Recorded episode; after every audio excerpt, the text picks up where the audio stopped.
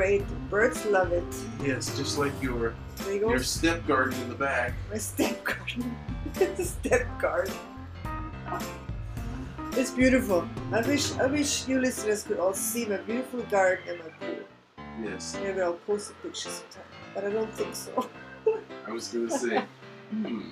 Actually, as a matter of fact, when I try to mow the lawn, Yes. Tuco places himself strategically in the path of the lawnmower, and I have to mow around him. he will not get up, Why, why don't you? which is so funny because when I'm done, then he finally gets up. and There's one patch of long grass where he was lying down. I'm, I'm wondering why you don't. Hmm. Shall we say leave him inside? No, because he no. likes to be out there and watch me. Yes, you just want fans. Kaya does it too, but she doesn't stand in the way. She watches from afar. No, actually, Kaya attacks the. Not anymore. She doesn't do it anymore. The other day she was watching, and I saw her watching. Then she got up. As soon as she gets up, as soon as she gets up, I turn off the lawnmower and I tell her stop right now. And then she just goes back and sits back up. So how was your week? Um, uneventful. So I'd say that's a good thing. It's a good thing. Yeah. Okay, good. Good. So we had a good word today that you um, brought up. It was the, uh, a phrase, I would say. Functional fixedness. That's the term of the week. It's our term of the week, and we want to give you first a quick definition of what it means in case you haven't heard it before. So, functional fixedness is a type of cognitive bias that involves a tendency to see objects as only working in a particular way. It can prevent people from seeing the full range of uses for an object, and it can also impair our ability to think of novel solutions to problems. Psychologists suggest that something known as functional fixedness often prevents us from thinking of alternative solutions to problems. In my opinion, training should be a melding and an evolution of thought. Um, I, I've seen so many inflexible trainers who have a particular methodology that overwhelms all other possibilities, Mm. all other concepts. You know, there there's there's only one dog. They just wear different clothes, which is not true at all. It's not true at all. Exactly. And when you consider things of this particular nature, you, you think of tradition or just because, because this is knowledge. Well, the fact that it's an obsolete methodology, it really concerns me because, you know, dogs are individuals as well. You know, if you don't consider that the dog's an individual, if you don't consider the owner's an individual, and you just basically say, this is the way you're supposed to train the dog, it takes so much away from what is an effective trainer, what is an effective method, what is Yeah, you know the bonding, what is yeah, and if the trainer himself or herself doesn't grow through additional education, through experiencing things, through Mm. other methodologies, and, and even not just other methodologies, but maybe that's what you mean, but also from other fields. Yes. Like getting out of the dog field sometimes and maybe studying psychology a little Yes. bit, studying pedagogies, Yeah. you know, all these things. Yeah. Well, it, it's funny because I have a background in strategy. Okay? Yeah. And one of the things that we often talk about with regard to strategy is operational effectiveness, which is, for all intents and purposes, cutting the wasteful fat off the organism. Okay. And basically, what works, you keep. What doesn't work? What doesn't work, you get rid of. Okay. And there are so many things that I've seen with regard to training that literally doesn't work. Or at least maybe I don't. I see this. I don't know if that can be applied because Well, maybe what doesn't work with one dog or with one situation might work with the others. Okay, agreed. You know what I mean? Agreed. There, So a- as an individual, You can still keep it in the back of your mind as a tool, but maybe in a different situation. Okay, so my consideration is, I, I I saw a method many years ago where the the trainer threw cans with nails in it, Or like rattle cans yes. or something. Yeah, yeah. and this was going The to stop think a particular pulling, behavior. right? Yes, Yeah, this was going to stop this particular behavior. Yeah. Well, the idea of operational effectiveness is there is nothing operationally effective about throwing a can at a dog to to scare her. You, you have to learn. You have to evolve. Yeah. If this is not the case, then you are doing more damage than good. Yeah. Some things work with some dogs and don't work with others, and I don't mean those methods you were just describing as far as punishing Mm. fears. I mean, that, that's not what I mean. But I experienced it this morning with a dog that um, we did some tracking, and it has to do with motivation sometimes. And when and it was clear that when she, when the owner was trying to do something with her dog, because she has a different body language and she's maybe a little bit more serious about it, she's a little bit more ambitious. She doesn't take it as so light-heartedly, maybe. So the dog is a little bit apprehensive, and I was like, I don't Mhm. know, should I, should I not? And I said, let me try. And then I did something with him, and I just made it just fun. Basically, Mhm. yay, and everything is so great, and he's so happy. And it was so easy for him to do. But then she saw me, and then she copied it, and then it worked hmm you know. While with other dogs that you have a high-strung, active, you know, kind of already over-the-top kind of dog, anyway, you wouldn't really do this Yes. because that method would be too much for this dog. For this dog, you have to kind of calm down and do it real slowly, and you know. So that's what I want to say. I think to kind of mm, adapt, I Yes. suppose. to- Adaption, to different evaluation. Well, this is the other part that I find interesting. Okay, when you go to dog school, they're not in, they're not evaluating you as an individual. Yeah, There's no consideration with regard to I live in the city, and Yeah. this is the way that's you know yeah, I live in an apartment versus I live on the farm versus I live, you know, I'm uh, I'm, I'm not around much. You know, I this is Yeah, this is so fun many- for me. This is you know there, there's no consideration for all the eventualities that could be attached to training. And But I have to say, I know a lot of trainers, and I would consider them good trainers, who also, for this reason, say they only do individual consultations. Yes. They don't do group classes anymore because it just doesn't work. Mm. But getting back to functional fixedness. So it's an existing thought or process that is applied to a particular object or way of thinking. Yeah. It can also be tradition. Yeah, so it prevents you kind of from thinking outside the box, I guess. Yes. Kind of in this way. Yeah. And the reason we we thought, it, or you came up with this, or thought about this, was because of Basically, having discussions with other trainers. Um, I, I, found it really interesting that I, I see a lot of trainers that are well educated and they are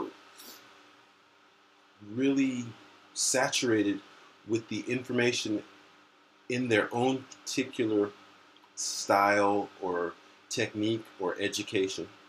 And they really aren't allowing themselves the ability to see outside their own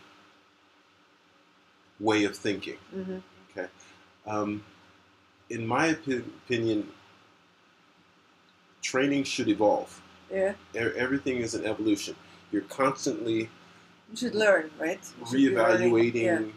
you know, the methodologies, and the only way you can do that is to study several different principles, several different methodologies that will allow you a, a broader and more complete ideology with regard to the best way. Yeah, And it may not be the best way, it may just be the best way for you. Yeah. But what I found that is really taxing is the individual that only sees one way, one definitive way. This is the Yeah. right way yeah, for everything. yeah. Um, Well, that's a that's a problem with our system. It's it could apply. It could be applied to many uh, fields, right? I mean, when you talk about teaching or a school system, it's basically basically trapped in the same sort of thing. It's like you have the system that's a classroom with you know 26 kids, and you're supposed to be teaching all kids in one way, really. And there's not really much room for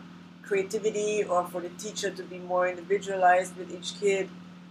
Um, and even if they wanted to, it could be hard. But this system is with, at least in Austria, maybe in the States it's a little bit different, I don't know. But it's basically the idea of having a school is taken over or is, has been applied to um, dog schools. like a dog school in a traditional way is, you know, where you have a class and you sign up for it, and then you have 10 or 12 people in this class. You have one teacher, and they all line up, and this teacher tells you, okay, now the dog has to walk on the left, and the leash has to be short, and we use only collars or harnesses, and that's the same for every single dog, and that's it. Well, the interesting thing about that whole concept is there's no consideration for the age, temperament, breed, owner, Exactly. where they live. You know, it, it's just like Previous okay, experiences. you this know, is this yeah. is how we're going to train you. Yeah. It's it's there's no individualism, and I I find that interesting because when you have a class, one of the first things a teacher tells you is that you're all individuals. They don't want you to copy off one another. They want you to do your own work. And They want you to do this, this, and this. But they want they only want the same answers. Yeah. It's like how Which is crazy, right? I mean, then you, you want the same answers from everybody, but you don't agree with them copying from from each other because well that would be cheating. it's it's it's really interesting because if they listen to you and then they come up with the same thing that you come up with, it's a success. If they come up with anything new, if they come up with anything that takes them away from their program, it, it really kind of is an insult. I mean, I, I used to insult my teachers all the time because I ask questions. well, that's the thing. I was always taught, you know, there are no dumb questions, which is something that I don't exactly I don't agree, agree with. with that either. But I think that if you have a question, you should ask. Well, Yeah. one of the things that I find very interesting is a lot of dog owners go to these training schools or have these trainers and they don't ask questions.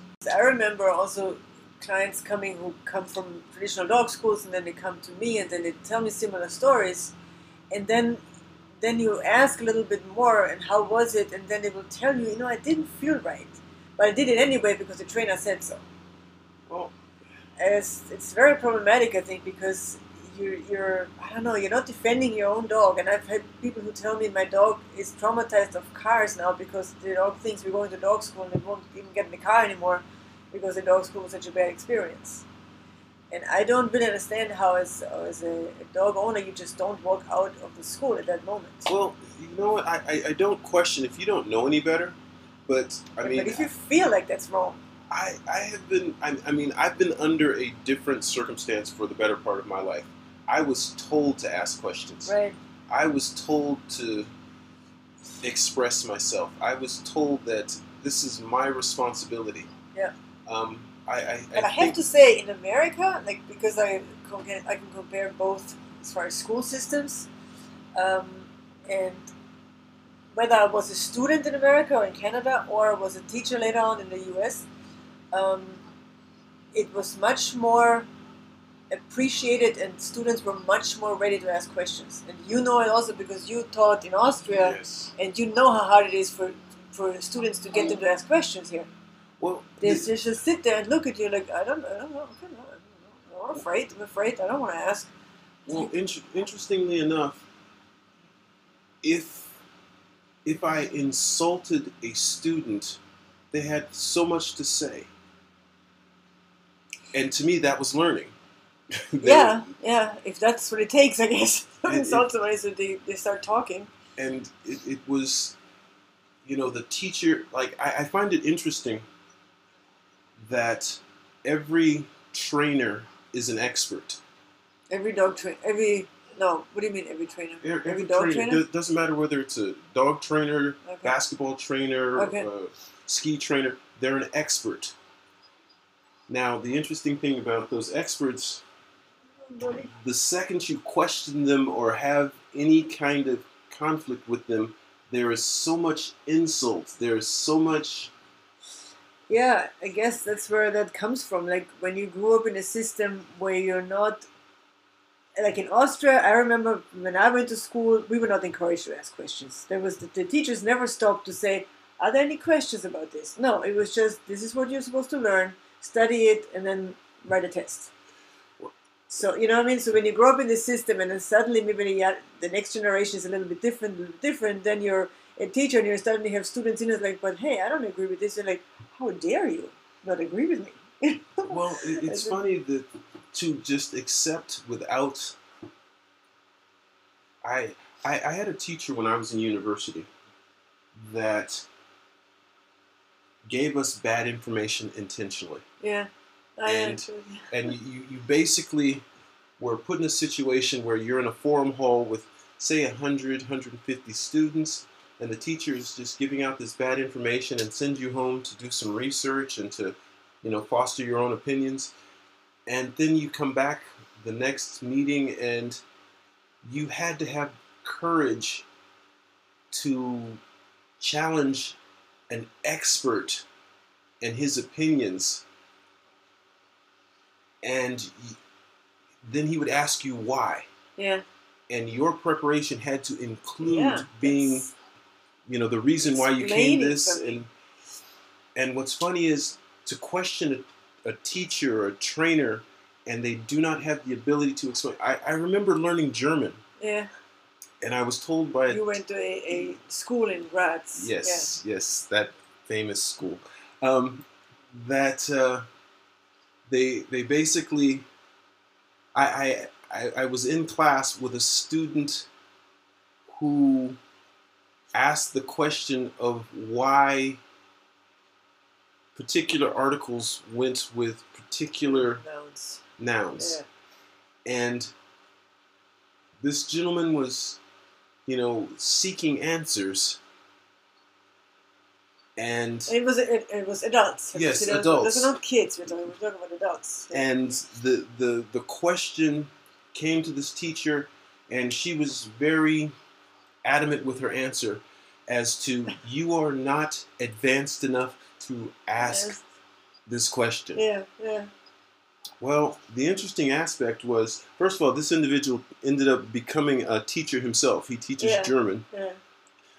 um, in vienna Oh yeah. Right. really really nice guy really passionate really aggressive and this answer was so offensive and so you know you're not smart enough to know this answer yet is how it came across answer. Yeah. and and then she went on like it was nothing and unfortunately at that particular time i i was one of those individuals that did not have a problem with communicating my uh-huh. displeasure with regard to that particular answer Yeah. and i basically said how can you say that maybe it's that you don't understand the the the material well enough to explain it but i don't think that his question is out of line because I know in English we only have very few articles. You have, you know, male, female, and neutral articles. Yeah. So for him, for her to say that, yeah. you know, was out of line. Well, there are, there are little caveats to, to the story with regard to to what I did, what I was doing at that time. At that time, I was teaching at the university, hmm and she really didn't know that I was teaching out of the, at the university. That German teacher. That particular Yeah. German teacher, no. So she kicked that student and myself out of class and was just, oh my gosh, get out of my class. You're just being disruptive and this, that, and the other. And it's like, we just want to understand. Yeah. And you're not helping. Um, whatever. I'm not going to try and cause a problem. Mind you, you were paying for this class, right? Yes, yes. So left the class and didn't know what to do. And so we went to the administration and basically said, look, I'm a teacher at the university yeah. and I am appalled with how this is being conducted. Yeah. Well, everything changed when they found out That a. I'm a teacher. So all of a sudden it's like, oh my gosh, you know, maybe we'll rethink this and we'll sit down and talk. But then you changed classes, right? You went Well, not only teacher, did I right? change class, Yeah. they moved me up. Yeah. It's But like it I- was much better. Right? it was much better, Yeah. but I had no business in being the, in the higher class because Yeah. I, I never learned the basics. Yeah, that's true. So it, it was it was really a difficult circumstance, Yeah. and it's really interesting that nobody else said anything. Everybody was just like, "Ooh, I'm not gonna yeah. I'm yeah. not gonna have any problems with her." Yeah. But but you know, I, I, I question things with regard to functional fixedness. It's like, where did you get this information? Mhm. There are studies everywhere. It's like, yeah, but there are studies on both sides. But Yeah. you you're only looking on one side of this. You're only Yeah. looking at your particular. Is that that fixation on studies recently? Is that functional fixedness too, in a way? Um. because I re- I noticed that everybody wants to have a study for everything, Well, the and. I'm wondering, what about just common sense? Sometimes isn't Well, that the- enough? the- sometimes, I, I think the study has more to do with being right. yeah, you Okay. gotta prove it. And yes, easily you, prove, you, yeah. you're trying to prove Yeah. your particular point, but it's not so much that you were wrong. It's more along the lines that nobody else is right. If, if you can't encompass other ideologies, Yeah. other concepts, other possibilities, then you are limiting yourself. You're putting blinders on yourself like a horse like by a saying, horse, yeah. this is the only way it could be. The only way that you're supposed to drink coffee is black and strong. yeah, No sugar, no cream, no this, that, and the other. You know, it, it's it's it's such a traditional approach yeah, when there are millions of opportunities to be better. yeah. You know, I I, I, yeah, I can't. so I think I mean I think as like you said, I agree with we have to um, evolve and learn and keep learning, especially as teachers. I think you have a responsibility actually, and as trainers, responsibility to learn and, and keep expanding your horizon and, and adding on to the knowledge you have because eventually you're the one who's going out there, you know, teaching these kids or teaching the people with dogs or something. Well, Um, let's say that you don't adapt. Let's say that this is the only way. Like I remember when I was coming up, that the only training that you could do, the only real training that you could do was Schutzhund training. Okay, that That's interesting, man. th- as as that. You know when you have this breed of dog, you got to be trained, and you have to, you know, this dog can only eat. And you know when you tell him to eat, And he must sit, and he must yeah, this, this is yeah, and all these rules. And I kept looking at my dog as a friend. He's Yeah. not a friend. He's a tool. He's a. It's just like okay. So when he's not being a tool, then what is he? Yeah. Okay. Is there a switch where I can you know turn it on or On and off? off switch. You know, I I, I don't need a killer. And that's funny, the on and off switch. I I still hear people say that. I still hear trainers say you gotta you know find the on and off switch for for your dog and gotta gotta know where to turn him over, turn him off. Like that's interesting to me, considering this is a living creature with emotions. An and- independent yeah. thought. Yes, I don't know. Well, one of the things that I find interesting is the idea that dogs don't think.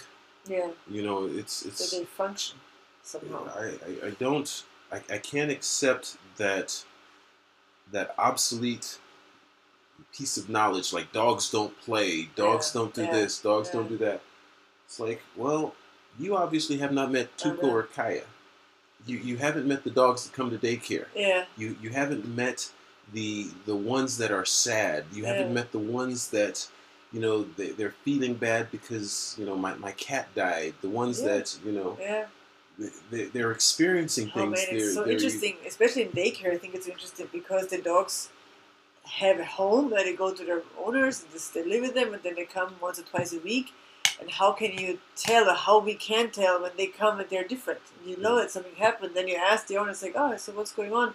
The dog has been uh, different today, and then he says, oh well, you know, this and this happened at home. And like, Mm. yeah, you know, something, something really um, obvious that the dog has has has changed a little bit or has undergone through something or has experienced something. It's very interesting. But back to trainers who don't evolve. Yeah, I, I find it interesting to have conversations with these individuals because I've never found anything more meaningless than a trainer that says, you know, this is the only way. Only I can fix Yeah. your dog. yeah, and it's it's you know you, if your dog is is jumping you either have to change the way you're interacting with him or you have to put him down so that he's afraid of you yeah. i don't know maybe you should just loosen up and play with him a little bit more yeah. and engage and find out you know is he excited i mean I, I hate to say it but You know, there there are times when I, I like a dog to jump on me. Yeah. When you know you're, sure. we're, we're playing and he's interacting with me, I and mean, I'm jumping on him too, right? well, So- fair is fair. exactly. But you know, I, I don't know, I, I don't know the right way. Because there is not one right way, I think, especially when it comes to teaching somebody, be it kids or be it dogs or, or humans or adults. There, you have to be. That's the thing. As a trainer, as a teacher, you have to be open-minded and have to adapt to certain different ways. Well, I, I like the way everybody And then comes it's to. a little bit of trial and error too, because you really don't know always what the outcome is going to be. True. Yeah, and that's, you have to accept that. And I think a lot of teachers, and I know this also from school teachers, are very fixed in the set in their ways, let's say, and, and accept nothing else but their own their own way of teaching. Well, one of the things that I appreciate or have appreciated over the years has to do with the training of fighting dogs. Okay, there are special ways to train fighting Of dogs. course, Well, first apparently of it's still being done, right? well, yeah, to do it in the states. but what I mean, and uh, let me be specific: the training of fighting dogs. Okay, you you have these individuals that have these very small Chihuahuas or other small breeds, and they carry them around and they baby them. They put jewelry on them. put them in a bag, put them in a bag and they put them in a situation where this dog is cannot get away. pampered, this Yeah. dog is overstimulated Yeah, but has no release. And you have these aggressive little tiny terrorists yeah, and you've done everything that you can to spoil and all this other and what you don't realize is you're training a fighting dog. yeah, And the dog bites so you- everybody and yeah. So And you're it- not talking about what what actually. no, I'm not talking about the the, the, the, the Yeah. large breed fight. I'm Yeah. talking about the little little terrorist the dogs. I'm talking about the, the real terrorist dogs that are quick to bite because yeah, they are put in a situation where I do not like this. And, you know, oh, yeah, but it's so sad, you know. We, we kind of chuckle about it a little bit, but actually, from a dog's perspective, what kind of life is this?